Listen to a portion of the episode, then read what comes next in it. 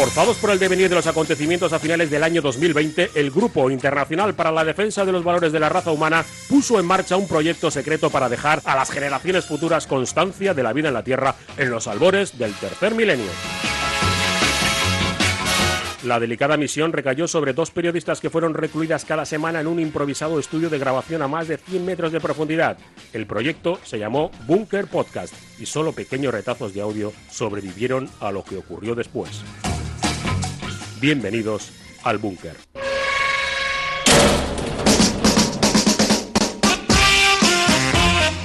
I'm not scared. I'm prepared. We'll be spared.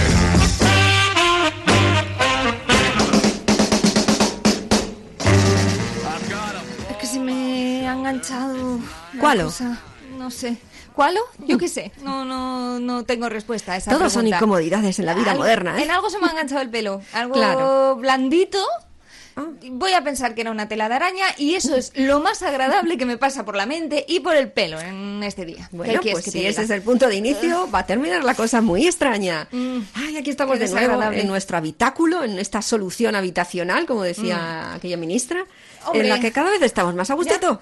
Es verdad, Ta- también te digo eh, que nos echa un poquito una mano el ver esos anuncios de idealista, de fotocasa, donde eh, sitios más cutres en todavía eh, aparecen, pues sí, como lugares pues muy acogedores para dos. Esto está para entrar a charlar, si no hay más que verlo. Así que, pues Ya. vamos a charlar. Sí. Em, No sé. Solo nos faltaría saber de qué. Yo no veo nada que indique, ya no hay sobres, ya no hay formalidad, ya no hay nada, se Esto- pierden. Esto ya está, ya suena Mm, eco. Si ver, escuchas aquí, está mira, vacío. Si te, si te acercas al oído eh, a un bote de... Suena el mar. efectivamente, de sanitol vacío, eh, se escucha, se escucha ecos de la pandemia. Eh, Sí, pero ya no... Libertad, libertad. Eso o no lo voy a tirar porque es lo más parecido a decoración que tenemos aquí Pues dentro. sí, te déjalo, digo, compañera. hace su efecto. Ya, madre Eh, mía. No, pues, no pues lo es que no lo veo. No lo veo, no hay post-it por ahí, no hay No. una cosita de publi, no hay... Ah. ¿Qué hay ahí? ¿Qué tiene esa rata en el rabo? Pues esta rata Un cigarrillo. está muy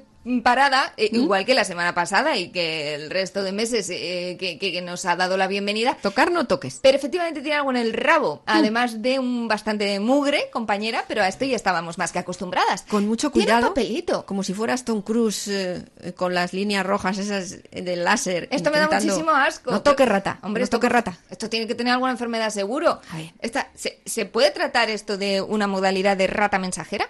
Ah, es verdad. Ojo, ¿qué dirás ahora? Pues no puedes matar al mensajero porque ya está cadáver. Está ya más que cadáver. Que igual lo mismo eh, pasaba lo mismo con las palomas. Fíjate qué evolución sufrieron de ser animales que simbolizaban la paz y algo bonito a ser las ratas del aire. Pues igual ocurre lo mismo con las ratas, que ahora nos da asco que actúen como mensajeras y en un futuro igual son un animal súper valorado. Ya, ya. Mm, ¿qué te parece? Yo veo que eso ha de pasar bastante tiempo. Sí. Voy a por. Cuidado, cuidado, cuidado. Hombre, la idea es tocar el papel y no tocar la rata, que Eso. me da un poquito asco. Venga. Pero mira que bien lo tiene envuelta en la, la cola. Claro. Es que, es que esta cola no, no te la da otro animal, ¿eh? Otro animal rastrero. No te lo ofrece. Oh, Perfecto, perfecto, muy Qué bien. desagradable, Y ahora sí que sin favor. tocar mucho, hasta que veas a ver si es eso, a ver si pone algo ahí. Hombre, digo yo que sí, no va a ser esto de repente. Ah, pone algo. Ah, esto te va a gustar. Pues, te va a gustar. ¿qué pone? Eh, los bares. ¡Los bares! Me siento como un marinero en el día primero que va a navegar. Envuelto en una tormenta, empapado en absenta y agua del mar. Girando como si alza el suelo, se encrespa como un vendaval. Me suben arcadas al cielo, me mete y me hace bajar. Sácame del bar. Sácame del bar. Estaría escuchándolo a mediodía. por lo menos. Ay, Pablito. Eh, Esta es un poco como de fin de fiesta, ¿no? Esta canción de Pablo Carbonell. Claro. Ay, los bares. Sí, Qué los lugares. bares, muy bueno, para confraternizar. Mm, Muy antiguos. eh, ¿Mucho? lu- lugares eh, donde ha ido la gente a eso, Mm. antes de que se llamara incluso bar. Uf, lo, bar lo que es bar, Ya. creo que el más antiguo, dicen los irlandeses que lo tienen ellos. A ver, todos los países se jactan de ser los mejores cerveceros, que tenían el bar más antiguo, pero es verdad, hay algunos que tienen cientos de años. Sí, ¿no? sí, sí. bares de, de Europa. Em, sí, pero luego antes del bar eh, pues, había también otras mm, denominaciones para los locales, más a cobijo o menos, donde la gente se ha sentado a tomar Un jariguay. un jariguay, eso es. Cuando no hubo cosas muy marranas, Mm. porque claro, es verdad que ahora estamos acostumbrados a que normalmente casi todo nos venga embotellado de alguna macroempresa, pero claro, en algún momento eran eh, licores destilados. Los licorcitos por que se harían en, propio en- responsable. Eso ¿no? es, sí, sí, sí. Ya, porque ya. tenían an- an- ambrosías en, en casa y, y- y ¿Qué las vendían. esas? Entonces, ¿Tendrían una cantidad de marranadas? Pues yo que ¿no? sé, alcoholazo por ahí, Ya. alcoholazo que sale de la destilación o, o yo que lo añaden luego, yo que sé, la gente se ha sabido fabricar muy bien la anestesia, quieras que no, porque la vida ha sido muy dura ¿eh? para nuestra especie, Ya. para otras también. Pues fíjate lo que te ¿Cómo lo digo, vas a hacer? que es verdad que últimamente se habla mucho de que si estamos todos medio enganchados a los ansiolíticos en nuestra sociedad, pero claro, es verdad que antes de eso eh, los bares han Tú sido también, un poco como tú también necesitas los anestesia. grandes centros psiquiátricos de la, de la humanidad. Fíjate, o sea, nunca la vida ha sido soportable como para pasar sin bares. Mm, pues qué duro, ¿no? Pues es, es en esos sitios donde reza la leyenda de mm, establecido el derecho de admisión, por Sí. un lado, y por otro, mm, la de beba con moderación, Uf. que es una especie de frase ox- oximorona, ¿no? Mm, mucha gente eso no, no, No, no, no. para eso no me digas que beba. Eso se ha dicho Y, por decir. Hombre, las marcas eh, lo utilizan y se salvan el culete Ya. así, ¿no? Pero... Oye, ¿habría bares antes que alcohol en algún momento de la historia o no? O sea, ¿tiene que ir inherente el- la generación de, de poder desarrollar alcohol de algún producto natural con, con lo que conocemos como bar? No, yo creo que primero fue el producto y luego eh, el lugar donde Ya. compartirlo, me Ya, parece ya, a mí. ya. Yo creo que ya en las casas empezaban a elaborar y alguien dijo, mira lo que me ha salido aquí, Qué me lo he bebido y mira qué contento estoy. O algo así. Claro, es que es cierto porque estoy pensando que igual en la época de los romanos es verdad que no confraternizaban en los bares, lo hacían en las, eh, pues en estos, ahí en estos spas, piscinas, la, las a la hora iban a hablar, ¿no? Y a la Mm. hora iban a hablar, no iban, bueno, o al menos Igual eso decían en pasaban- casa. Luego, Ya no llevarían piripi para, irían Yo piripis a hablar en el agua Pienso los no. filósofos. En principio no. y a no. Seneca, bueno, Pero que siempre la gente se ha juntado a hablar en lugares o, a, o a conocerse o a estar un poco juntos y charlar de la vida, pero es verdad que ligado al alcohol, pues yo diría que, que en la antigua Grecia no, no. O, en, o en la época de los romanos, Pues estoy o en los pensando mesopotamos. que por qué los estoicos eran estoicos. Ah, es decir, porque Ya. igual después de, mira, a mí no Es lo aguanto todo. En, en- recuerdo que en, en Pompeya descubrieron eh, hace poco un sitio donde se, se juntaban eh, a cagar. ¿Esto tú, el concepto que te... Esto, Pero, es, esto es un prebar. No era quedar eh, en cuadrilla para ir a. No. ¿No? Eh, igual eran baños colectivos, lo de Judá. Pero ¿por qué Es como si ahora nos están escuchando dentro de dos mil años y ven los baños de un centro comercial y eran lugares donde se quedaban para cagar. Está claro. Entonces, una conclusión Es que un poco. Estoy pensando en hace dos mil años que estarían diciendo, joder, es que nos tendrían que haber dejado un búnker, en realidad es lo que tendrían que haber hecho hace dos mil años para explicarnos un poquito por qué tenían baños eh, comunales. Y así no nos lo tendríamos que inventar nosotras. ¿Qué quieres que te diga, Cris? Pero yo ahora, mirando un poco al pasado, Mm. eh, mirando pues esos, esos retretes así en común, como en círculo, Mm. yo creo que quedaban para cagar adrede. O sea, yo no pienso que fuera una cosa solo de, de higiene, yo creo que les molaba el rollo de reunirse y por esas charlas de sus cosas y por eso dijeron pues pues baños todos juntos. Y y, sí, así y- entre esfuerzo y esfuerzo solucionamos solucionamos el mundo. Y lo harían igual eh los romanos en Pompeya todos ahí en círculo cagando diciendo pues ya hemos arreglado el mundo No, Pues no, o no, dirían, no nos hemos arreglado, lo hemos arreglado, pero me quedo muy a gusto. Lo que Diría, venido. La montaña esa de ahí que, que humillo suelta desde hace sí, sí, sí, sí, sí. Bueno, pues venga, hasta mañana, hasta mañana, no pasa nada. Pues podría ser así. Mucha almorrana, ¿eh? seguramente, porque más tiempo estés en el baño, al final hay que tener cuidado con eso. ¿eh? Eso es vicio. Pero, ¿ves? Pues, eh, pues, pues eh, me la estás dando la razón. Ah, pues Eso igual es sí. lo que después se convertiría en un bar, que es que era exactamente igual, el Mm. mismo concepto. Igual no la, la forma de utilizarlo, Pero si no tenían bares, era eso lo que luego evolucionó. ¿eh? En cuanto apareció el alcohol, dijeron, pues podemos quedar para hacer lo mismo, pero con mejores olores. Vale, eso mismo. Y ya entonces se generó el bar. Hombre, si por- no, como yo qué sé. Como la reunión al final se veía que iba aparejada a graves enfermedades que no sabían cómo curar posteriormente, tenemos que encontrar algo que, mm, metiendo el factor higiénico sanitario, nos, nos deje Ya. reunirnos un poco, ¿no? No Eh, te Va diría a ser yo, esa la evolución. no del bar. descartaría que no fuera el alcohol, primero como producto sanitario, Hmm. para intentar acabar con los malos efluvios y las enfermedades mm, relacionadas con el cagar todos juntos, que higiénico no suena, y luego ya dijeron, ostras, pues este líquido, este desinfectante que habéis traído, lo mismo me lo meto yo entre pecho y espalda. Y ahí nació el bar.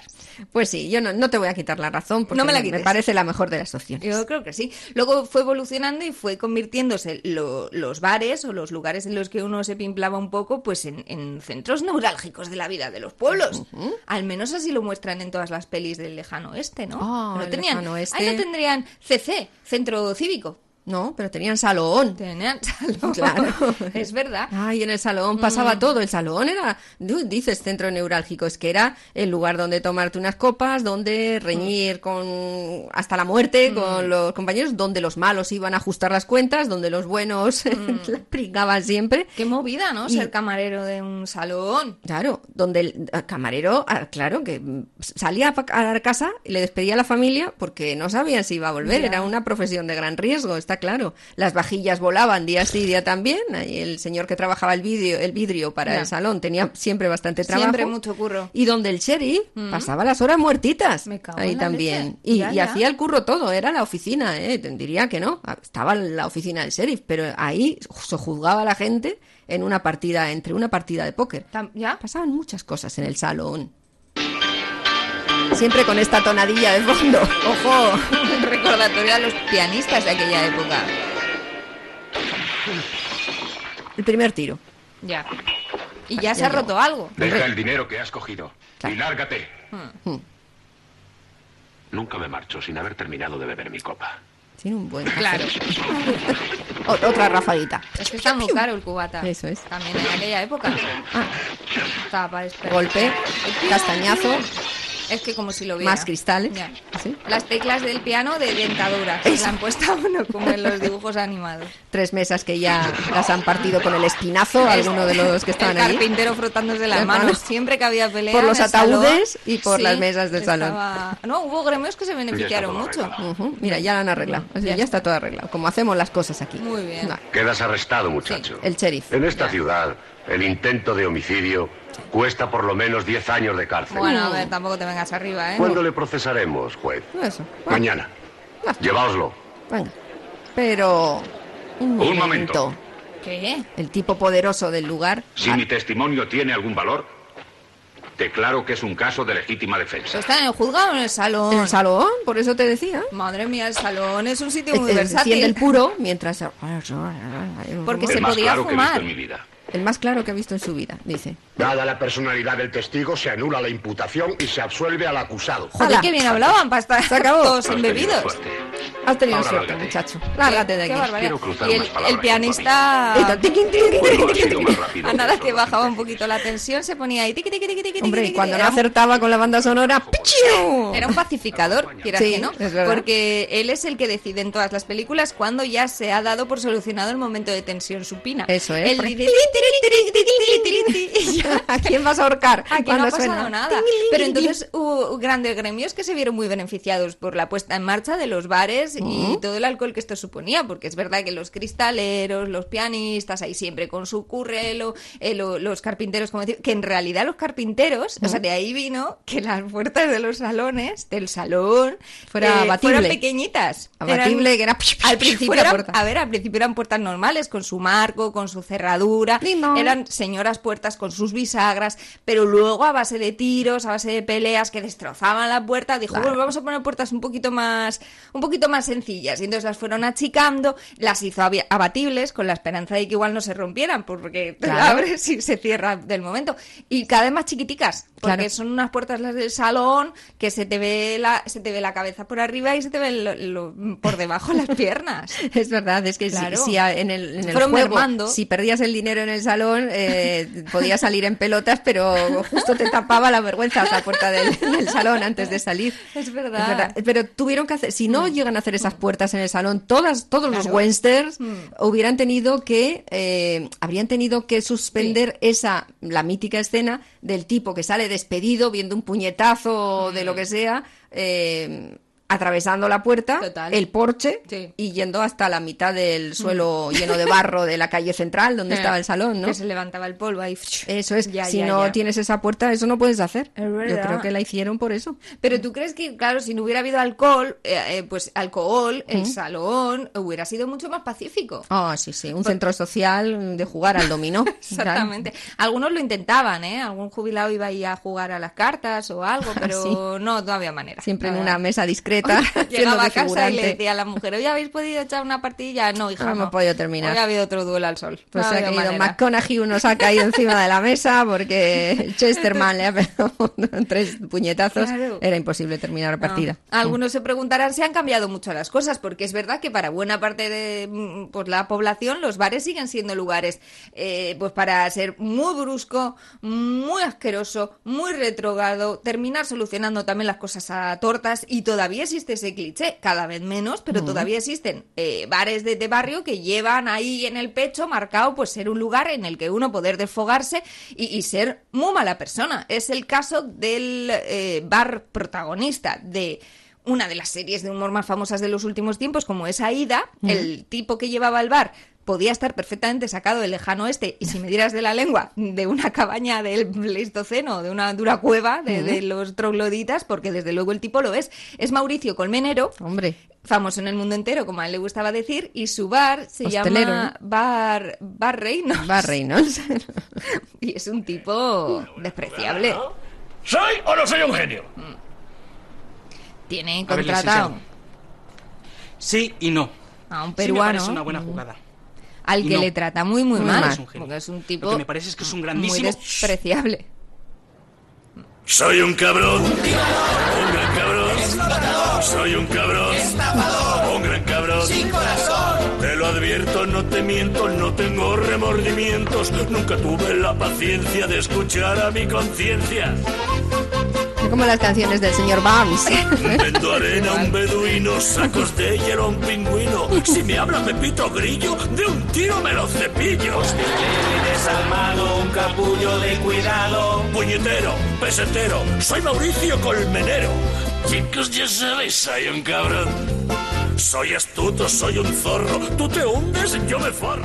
Pues no te creas tú que me apetecería ir a comer, qué sé yo, unas tapitas, ¿eh? Al- No sé al yo bar qué pasará en la cocina del bar Reynolds, sí. que es parte también de la bueno de la mitología de los bares no el que se cocerá en las cocinas eh, quienes lo llevan pues muy muy al detalle el tema de la higiene y de portarse bien y, y quienes no no porque también hay de todo como Claro. botica. Bueno, es que están los bares de tapas, bares de pinchos, aquí, el bar restaurante, que ya tiene ese otro servicio. En realidad hay, hay mucha tipología de bar, podemos hablar de algunas, ¿eh? Mm, Claro, eh, porque es verdad que igual pensamos en un bar y nos viene a la cabeza un poco este tipo de bar, ¿no? Como muy castizo, muy español, pero también muy marrano con todo lo malo que tiene detrás. Pero luego es verdad que cada vez se está sofisticando más el concepto de bar, ya no es lo que era. Aunque, ojo, diría yo, Chris, que reniegan un poco de la palabra bar. Los bares que se quieren poner un poco modernos o un poco más elegantones no suelen llevar en el nombre bar, ¿no? Es como se ponen otro nombre. Ya, sí, sí, sí. El bar sí. más tal ya no, no es lo mismo, no es lo mismo. Bueno, pero mm, como digo, son un montón de bares. Eh, está el bar de carretera también, que es otro mundo aparte. Tan solitario muchas veces Ostras, que, que cuando sí. te llega, si está en uno de esos lugares privilegiados donde de repente llegan autobuses y lo petan y el camarero que está para atender a una clientela más o menos estable, de repente pues hay 25, 40, 50 alemanes o españoles que llegan pero en los masa. bares que el de Lerma, O sea, tú ese ves- ya está preparado Es porque que el flujo es- es, constante, vamos. claro, pero hay otros que, que no, o que a veces es de repente, algo que pasa mm, por lo que sea, o gente que va a una convención y terminan parando allí y ese camarero sobrepasado eh, con gente muy exigente en tres filas de barra que se han puesto, eso, ese momento de tensión lo he visto yo. Es verdad. Lo yo lo he visto incluso en, en Francia, cuando de repente autobús de españoles que para en un lugar y la persona que está atendiendo, mascullando, nos va poniendo verdes. ¿En Eh, serio? mientras que creía que nadie le entendíamos, Hombre, lógicamente. Pero también tenía una cierta razón, porque la gente se pone muy idiota. Entonces, La gente se pone muy tonta. Wow. Y es verdad que cuando es la paradita en carretera, pues hombre, la gente... Es la jungla Claro. eso, ¿eh? Hacerte con ese bocata de lo que sea, que ya tiene muy mala pinta, Es pero verdad. a ti ya cualquier cosa te parece eh, pues algo de, de primordial necesidad. Y sin embargo, hay famélico. bares de estos de los que hablamos que tienen muy mala pinta, pero donde eh, se dice que se come muy bien en carretera cuando Sí, vemos los camiones. camioneros, ¿no? Eso Sí. es lo que al menos dicen. Eso sí, no en todos, ¿eh? Si no, que se lo pregunten a Chicote que se fue a visitar uno de ellos, uno de estos bares donde aparentemente cocinaban muy rico y se encontró que aunque por lo que sea, pues no. Patatas de bolsa congeladas, Hijo, ¿qué quieres? fritas Mm. y con salsa de bote. Alberto, Chicote. No tiene ni gracia.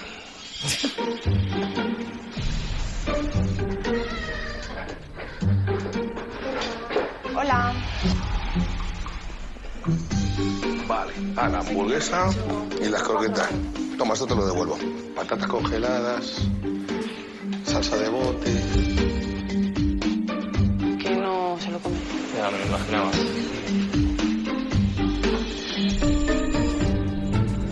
¿Cuánto daño está haciendo el término casero? Sobre todo cuando se pone en las cajas de los productos congelados.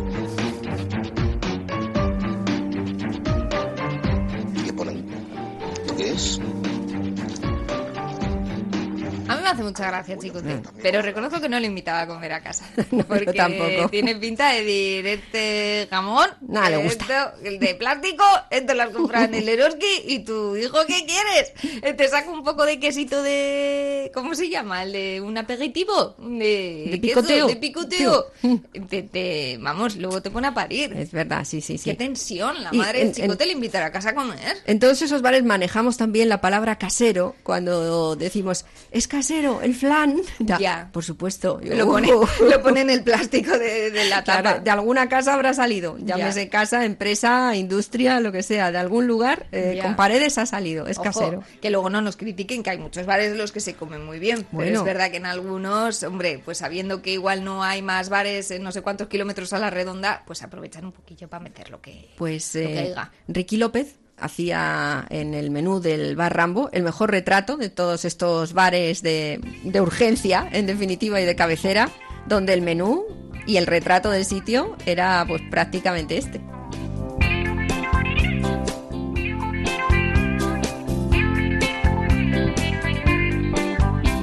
Yo como cada día en un bar de la soledad que es mi barrio. El dueño del bar se llama Juan y el bar se llama Barrambo. La carta es una pizarra que tiene clavada en el portal.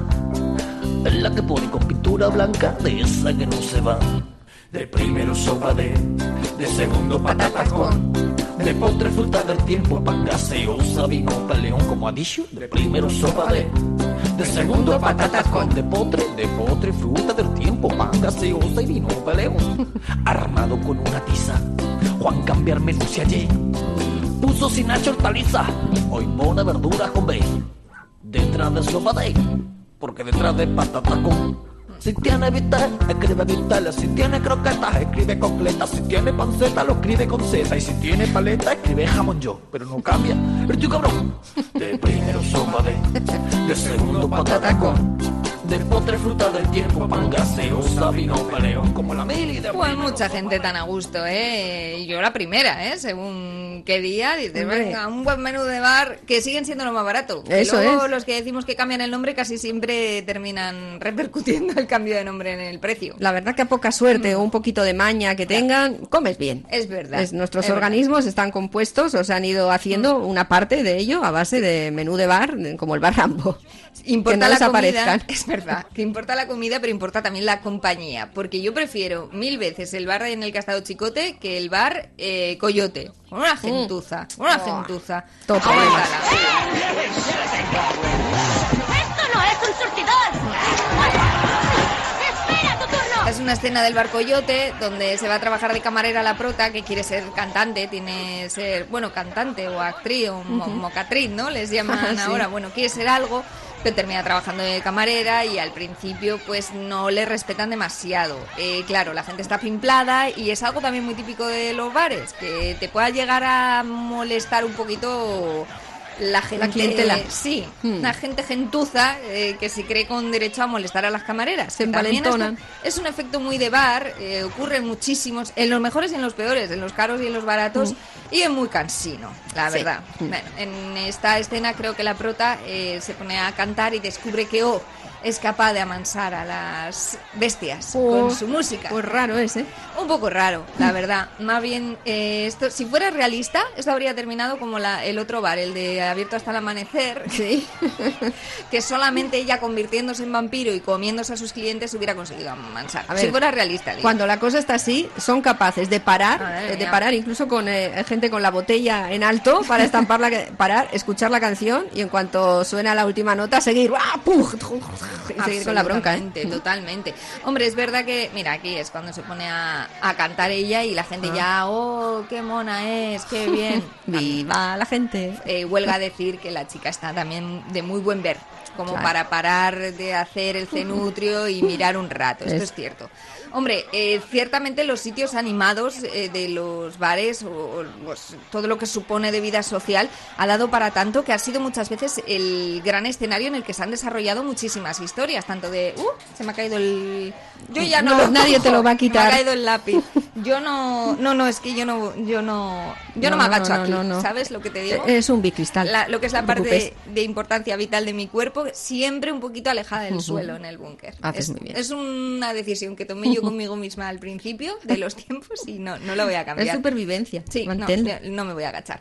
El que te decía, Mm. que, que- que es que un montón de series y un montón de, bueno, películas igual no tanto, pero de series sí que han girado en torno, ¿no? A, a bares y cafeterías. Sí, bueno, eh, bares de cabecera de los propios protagonistas, de esos había muchos, ¿no? Muchísimos. El más famoso de todos los tiempos, creo que puedo decir sin temor a equivocarme, es el de Cheers. Hmm. Porque, no sé si todo, pero mm, bueno, gran parte de la historia eh, giraba en torno al bar, que de hecho es el escenario con el que eh, comienza la serie. En su primer capítulo, en su primera escena, ya pues Que, se desarrolla en, en el bar. Van presentando ahí a los protagonistas.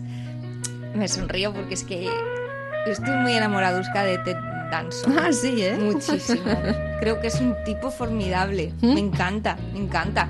Le han detenido un montón de veces frente a la Casa Blanca por luchar por los derechos mm, civiles. Le han eh, puesto las bridas como a Jane Fonda. pues, de hecho, en alguna ocasión, eh, en más de una ocasión han salido posando los dos detenidos. ¿eh? Bueno. Eh, Jane Fonda y Ted Danson, como diciendo, bueno, pues ya estamos aquí otra vez detenidos. Qué grande, por favor. ¿Me da una cerveza, jefe? ¿Me da el DNI? ¿El DNI? Sí. Esto es muy gracioso. Verá cuando se lo cuenta a mi esposa. Ah, cartilla militar. Sargento primero Walter Keller, nacido en 1900. Así que tiene 48 años. Must have fought in Vietnam. Oh, yeah. Son bares empieza a hablar. donde las, la- los mejillones y las risas son enlatadas, ¿no? Sí, es verdad, siempre había eh, una, una risilla de fondo. Que, que era muy buen tipo Ted Danson, era, el, era el antidueño de bar de los que estábamos Sí, sí, sí, hablando, sí, ¿no? Era un tío súper legal, hasta le pedía el DNI a un chico cuando creía que no tenía la edad para beber. Bueno, y además era el, el prototipo de barman o, o la persona que está Mm. al que todo el mundo le cuenta sus historias. ¿Eso a ti te ha pasado con- alguna vez? Porque yo no he metido grandes chapas. No, a- yo tampoco. Yo creo que no. No, la verdad que no. Alguna cosa así circunstancial de lo que pasaba y del mundo y la movida, Mm. pero, pero no, no con reiteración de decir, bueno, pues ya sé que va a caer esa Mm. persona o, o la persona, sé que caigo a las 3 o a las 4 del café y ahí me enrollo muchísimo con la persona que está en la barra. A veces yo creo que, bueno, también lo agradecen algunos camareros, camareras, si no es un momento Mm. de gran eh, trabajo, pues bueno, pueden hablar un poquito con alguien, se- siempre eh, hablar está bien, pero luego también hay gente que no te la puedes quitar de Madre mía. Y no Ah, sé cómo harán con esas personas, la verdad, pero es un trago Tampoco al sé final, si, ¿eh? si es un trago. vivirán. Es un trago. dame un trago. Eh, no, no sé si será real que, que hay mucha gente que les mete muchas chapas. Claro que sí. O sea, yo de, de vez en cuando seguro que sí, no me No cabe ninguna duda. Pero sí, que terminen conociendo ahí a toda la familia y toda la historia. Pues es que yo qué sé, no sé. Ya. A mí no, no me importaría que nos lo contaran ellos eh, alguna vez, ¿no? Que nos explicaran si esto Pocos libros escriben los barmans y, y las Hombre. camareros y camareras, pocos libros escriben. Pero porque forma parte, ¿no? De, de- de esa relación de cierta confidencialidad que creen que se tiene que dar cuando a un profesional de la barra del bar se le dice eh, algún secreto, ¿no? Yo creo que es una de las grandes asignaturas de esa gente que Mm. dice que ha estudiado en la Universidad de la Calle. Pues eh, esto, mm, bar, es Mm. una de, de ellas, ¿eh? Sí, sí. Chapa de bar es, eh, es una de las. Sí, sí. Eh, Esta es era una de las series, eh, pues yo creo que igual la primera que giraba en torno a la vida en el bar. Bueno, no lo sé, pero, pero prácticamente. Pero es que luego han venido un montón. De hecho, el mismo Bar Reynolds de Aida también lo era un poquito, ¿no? Dentro de lo que era la historia de la serie, todo lo que pasaba dentro del bar, eh, entrar y salir. Otra muy, muy clásico, aunque no es tanto un bar, sino igual más bien bar cafetería, era la de Friends. Mm. Central Perk, donde pues se desarrolla también, por cierto, eh, la primera de las escenas del primer capítulo de la serie, porque están ellos reunidos ahí y están hablando un poco y, y presentan ahí a los personajes que después serán los protagonistas de la serie y donde se desarrollan un buen montón de, de la trama. Hay una escena muy guay en la que eh, se supone que espontáneamente se ponen a cantar entre todos una canción o a tararearla y es como muy, muy mítica, ¿no? Mm.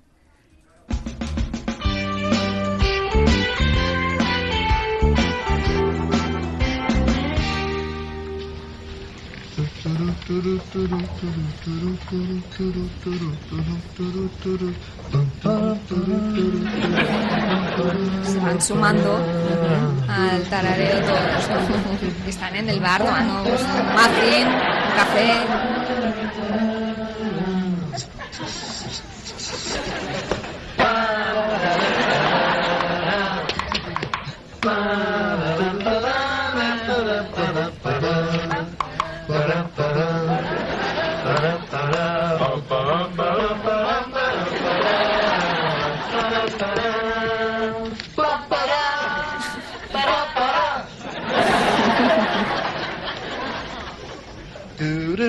Aquí ya le cortan. No, no, no, Dice, no, claro, ya sé. Ha pasado. Ha pasado el momento.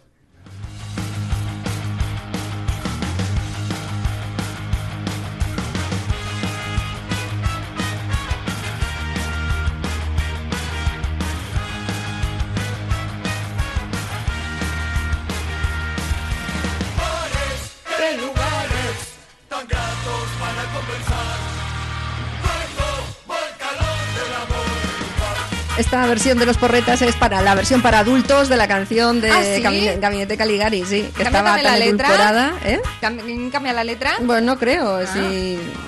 ¿Ves? No. No, no, es la misma. Pero la, roque, la rockeriza está mejor así, la verdad. guay. Mm.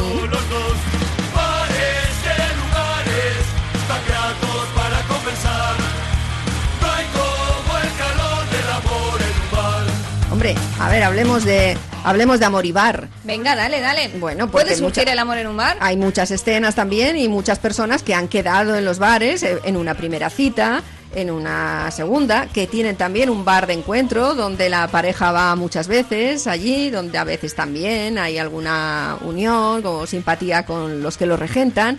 Y gente que rompe en los bares. Hay Mm. bares que han sido tex- testigos del principio de un amor y del final. Y gente que de las dos personas, una se levanta y se va y la otra se queda sentada triste y descompuesta o descompuesto y sin novio novia. También hay mucho cotilla, ¿eh? En los bares. Como estés un Hombre, poco poner aburrido. la oreja siempre es interesante. ¿Quién no lo ha hecho? amigo Poner que se- Voy a hacer un pis. Y tú Mm. dices, muy bien, yo voy a poner la antena parabólica a la pareja que está ahí a ver, qué- qué- a ver de qué me cosco. Y Hombre. De mucho, de mucho. Sí, eso es verdad. Ahora ya, pues bueno, con los móviles te entretienes más con lo que estás viendo en la pantalla y dejas a la gente vivir su vida de alrededor, pero cuando hay algo morbosillo, Mm. quieras que no, Intenta sintonizar. Hay una profesión que también está muy ligada a tener un bar de cabecera o encuentro. ¿Cuál? La tuya. Y la mía, el periodismo. Ah, es verdad. Y buena parte de las pelis o series que han reflejado la profesión, esos protagonistas terminaban abajo Es en el bar a discutir las movidas, las cosas, porque es que es un trabajo un poco, es que hay Pero que hay aliviarlo unos un poco. lugares donde se lleva más, ¿no? El tema de terminar la jornada laboral. Bueno, no lo sé, igual es porque yo tampoco no, no he caído en un sitio donde normalmente terminemos la jornada laboral y vayamos todos a tomarnos algo a un bar. Pero es verdad que en otros países sí que lo he visto mucho más, ¿no? En, en Inglaterra es como muy típico el Ujú. terminar y van todos al pub a tomarse unas cervezas. Eh, casi en bloque, ¿no? Sí, porque Y- se y- sale y antes del trabajo, además. Ya. Eh, el, el after work, que, que antes no, no tenía denominación, ¿no? Ahora ya sí, ¿no? El tomarse Sí, un sí, algo sí, con los claro. compañeros después del trabajo. Y yo creo que allí lo hacen antes, todo lo ¿Será que hacen se antes, llevan claro. mejor? No, ¿O no? O sea, también se tomarán... Es que claro, yo salgo del curro con todo el cariño y estima que te tengo. Sí. pero que, hombre, sí, alguna vez nos vamos a tomar algo, nos hemos Mm. ido a tomar algo, a comer o lo que sea, pero que a mí me, se me haría un poco raro, o sea, con las ganas de escapismo que tiene uno cuando termina la jornada laboral, irse abajo, ¿no? Prolongarlo, Al ¿no? bar. Pero sí es verdad que la gente, mira, esta es la versión original. Sí. Que- pues a mí el redoble este ya me gusta, igual más que el de... Más taurino, ¿no? No sé, no lo sé.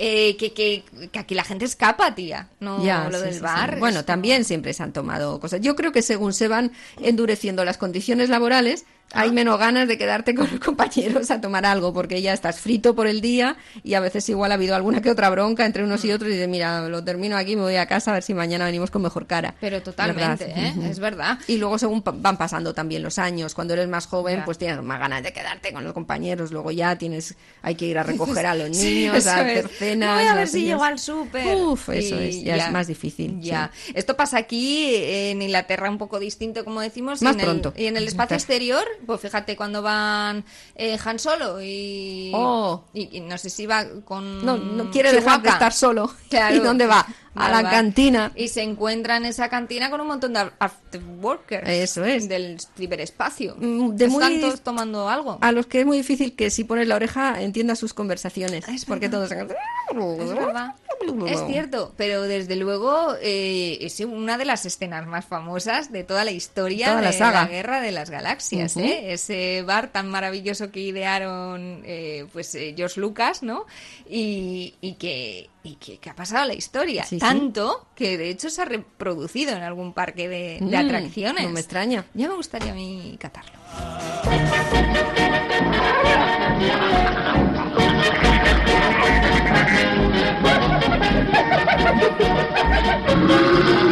Así hablan los, los eh, lugareños. Ya, ahí se- pero se están diciendo lo mismo que aquí, ¿eh? Están diciendo, joder, qué cabrón el jefe, lo que me ha hecho hoy, fíjate la bronca que he tenido con Maripuri. crear problemas. Estoy totalmente de acuerdo, señor.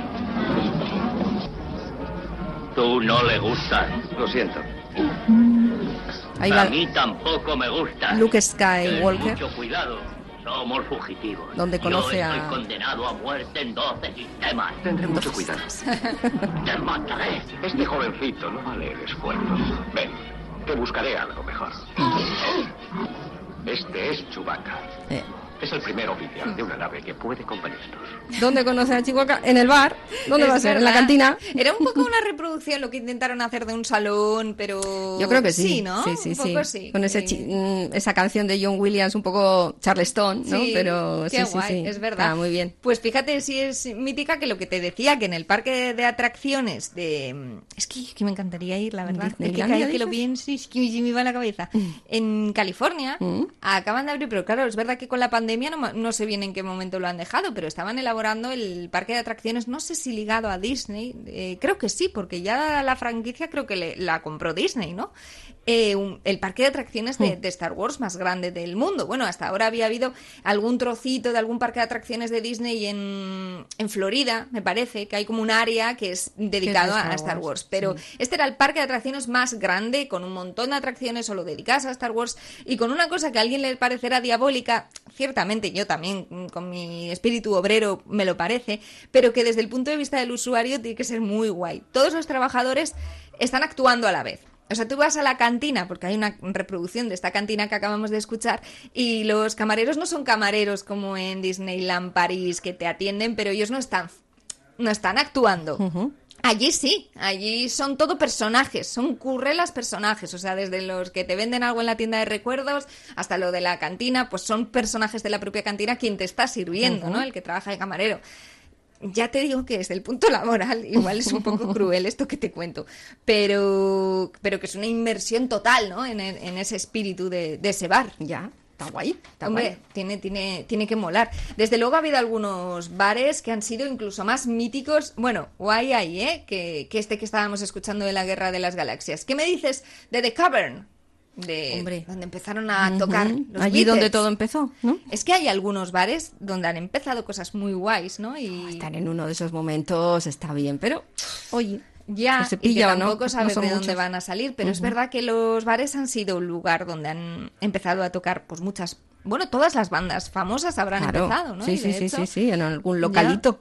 Mm, y, y, de hecho, sin ellos, pues seguramente se hubiera perdido la oportunidad de poder tocar en directo para un buen montón de, de músicos y de artistas que después lo han petado. Y también como circuito musical, son lugares estupendos. Mm. Los bares, no solamente de músicos, estoy pensando también de humoristas, ¿no? Que también muchas Ah, con veces sus cuando- monólogos, con su stand Sí, van rolando de bar en bar y, y si no, nunca habrían sido pues escuchados o no, no habrían triunfado. La verdad es que benditos sean lo- los bares como el famoso The Cavern de los Beatles.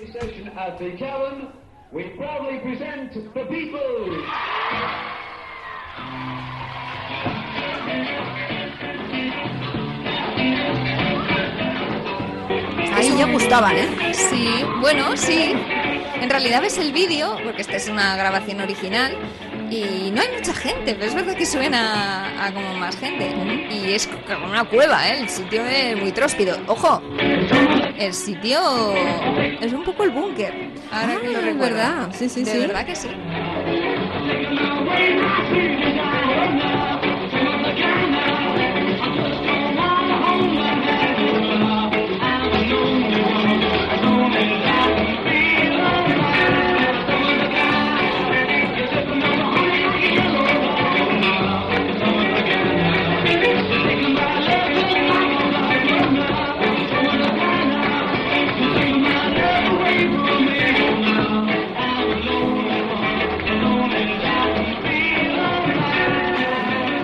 Y ahora se han convertido en auténticos lugares de peregrinación de los turistas y de Mm. los amantes de, de los Beatles, ¿eh? Sí, que todavía pues gustan de, de acudir y de disfrutar de ese ambientillo, ¿no? Sí, el yo estuve allí también, a la gente Sí. sigue gustando decirlo.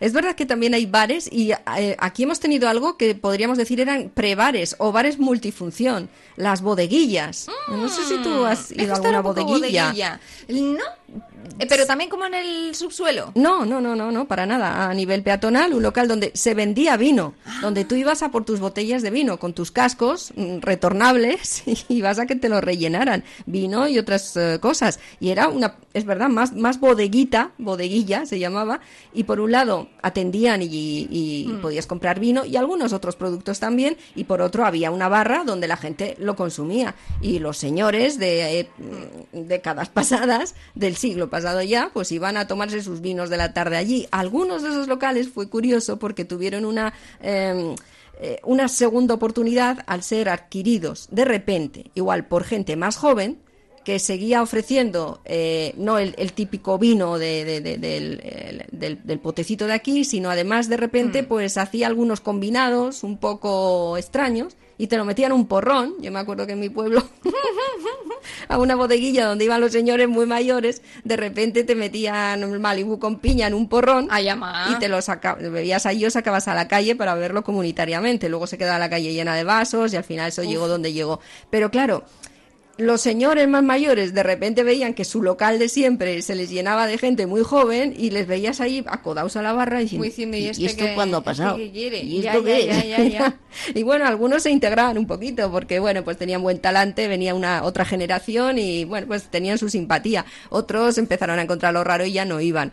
Al final hubo más gente joven y luego ya se cerró porque estaban los Mm. Ya. porrones por la calle. Hombre, hoy en día conviven muy mm, activamente lo- los dos mundos. Eh, es verdad que se puede ver a los más jóvenes que igual van pidiendo cositas más sofisticadas, pero todavía fíjate la vigencia que tienen los chiquiteros por el casco viejo de Bilbao sin ir más lejos. Con Tienen sus su cánticos. día, claro, con sus Van cánticos, pero que de alguna manera eh, sí que conviven con lo más moderno, ¿no? Eh, y y sin, sin mezclarse, quiero decir. Ellos presen- preservan un poquito esa idiosincrasia, como dices, con sus cánticos y además están considerados como parte eh, de nuestra cultura o de nuestras tradiciones, ¿no? Eh, y, y además pues están en un sitio como muy turístico, muy ya de moderneo y de mirarlo todo al detallito. Y yo no sé eh, los turistas cómo les verán a los chiquiteros, eh, como casi como personajes más que personas, estoy pensando. Ya, no, no creo que mm, Les se considerarán paren como- a pensar mucho. ¿No? Como si Verán- fueran un parque temático del que te digo de Star Wars y dijeran, mira estos hombres aquí puestos eh, bebiendo chiquitos y cantando, como si fuera un personaje de animación. Yo creo que dirán, oh, qué típico, estos pequeños masas corales, muy, muy, que de repente, espontáneamente, se ponen a cantar. no entiendo nada, no es. cantan muy bien. A no ser que alguien les explique, no, no creo que piensen en eso mucho más. Los, el- la barra de bar, de todas formas, se ha situado en lugares mm, pues, muy diferentes. Sí. Por ejemplo, el centro social, el típico Mm. centro social que aquí a veces ha sido también pues, mm, representante de una comunidad autónoma, de las personas que vinieron a trabajar aquí, el, el centro salmantino. En la casa de Extremadura. La casa de Extremadura. Ya, ya. Allí también lo que lo unía era la barra de ese bar. Y la- computaría como bar, claro. Yo creo que sí, Sí, sí, claro. sí. No, no, sí puede Luego ser. había otras actividades del centro que unían a esas personas, ¿no? Con un origen común, Mm. que estaban en, en otra tierra, pero querían recordar también la en la que nacieron y demás. Y allí, pues, estaban las, las mesas Mm. con las partidas de, de cartas y de dominó.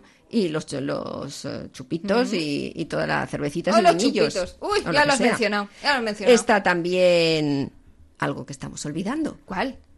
El bar móvil, no el Batmóvil, el bar móvil, que coges unos mecanotubos y lo pones donde quieras o donde haya una fiesta. Mm. Sí, La pero tipo- chosna. Tipo, chosna. Claro, Claro, la chosna, que es la chosna, es un bar. Es verdad. Claro. Ya, ya, ya, ya. O sea, Es el bar realidad- móvil. Sí, sí, es una forma de crear tu bar allá donde no, donde no existe. Pero tiene háztelo su propia idiosincrasia tu, tu mecano bar, llamémosle chosna. eh, que Claro, eh, forma parte de un grupo que quiere también conseguir fondos económicos para el desarrollo de su actividad más allá de la fiesta esa puntual.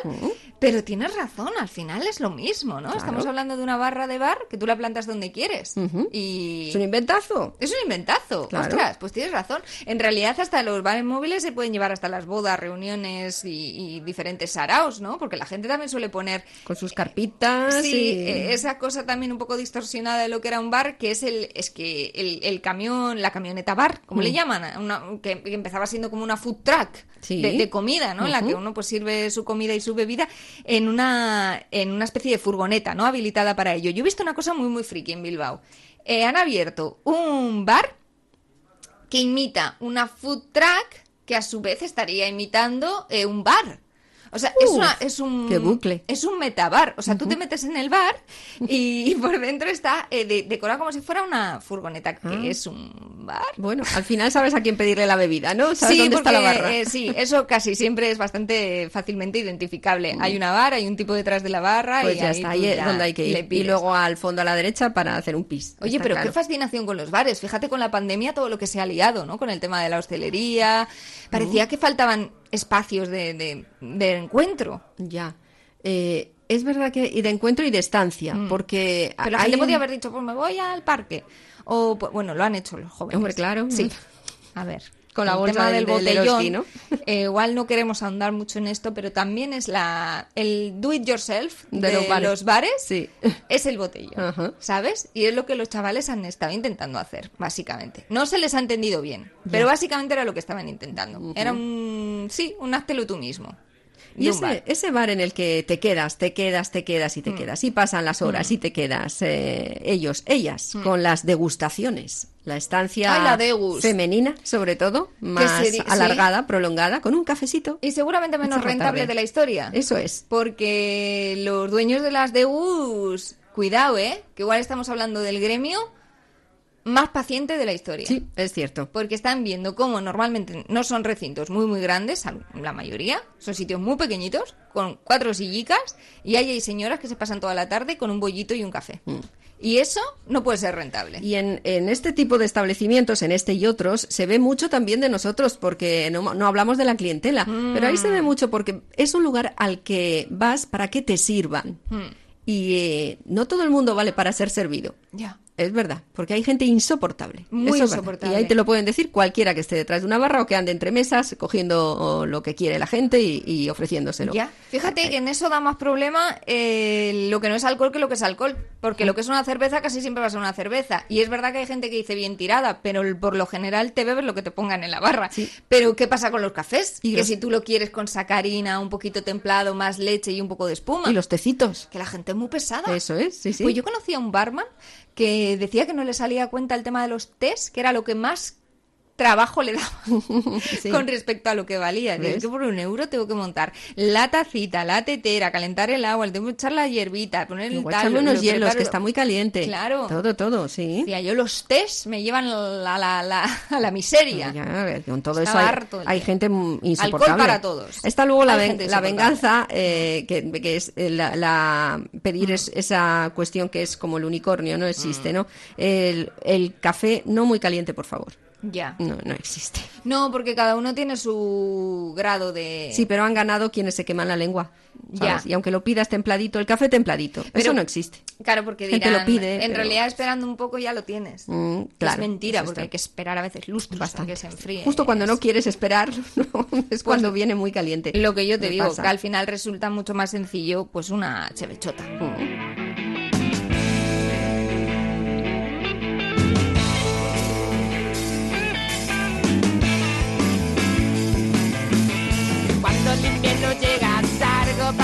Es que me quedan muchos bares por entrar.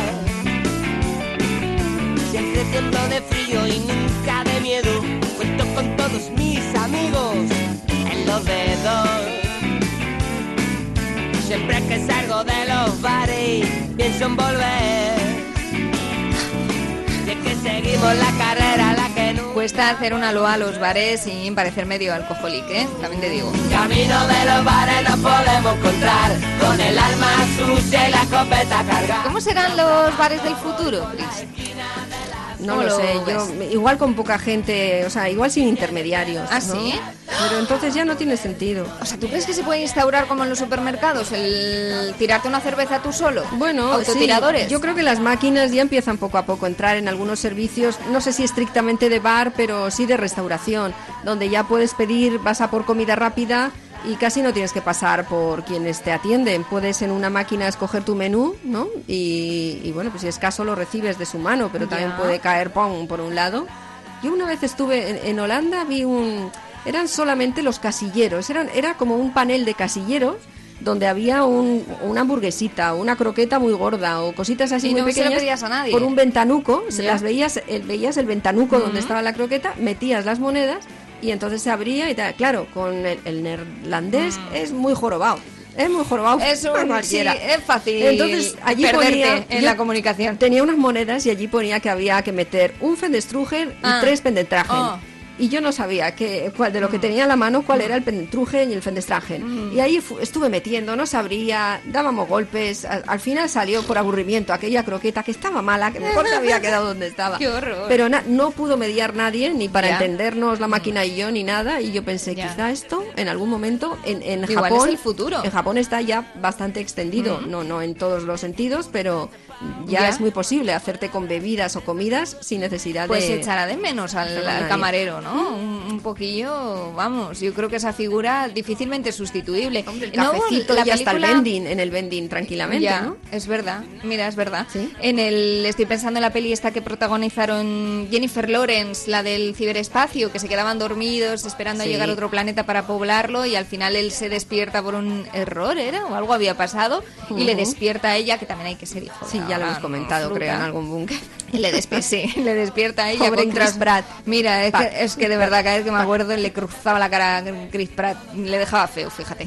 Y le mm, ahí tenían un, un camarero, un camarero que era un Claro, robot sí, sí, y sí, que sí, les sí. atiende y es verdad que a él le sirve para pasar la eternidad unos cuantos días, ¿sabes? Porque le hace compañía al principio y parece como que le da un poco de palique ese camarero que es un robot en esa nave espacial, pero luego enseguida dice, casi mejor que voy a despertar yo a la bella durmiente que estoy muy solico y el robot no me hace las veces de, de compañía. Bueno, pero era muy elegantón y entraba todo, ¿eh? Hombre, era un robot pues ya sí. muy bien preparado para dar palique, pero mucho, ¿eh? Pues a mí no me gustaría Y hasta que en el chivato, porque fue el quien le dijo a ella que le había sentado.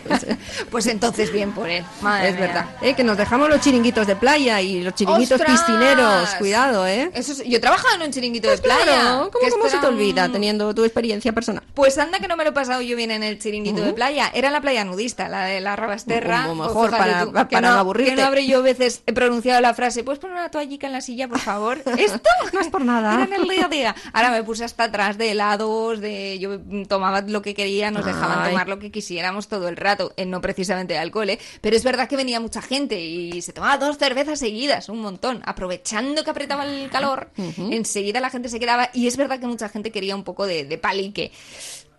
Claro, yo, yo amable sí, pero es verdad que a mí me costaba un poco y confraternizo un poco con aquellos camareros, igual en días que no quieren demasiada charleta y que tienen que aguantar.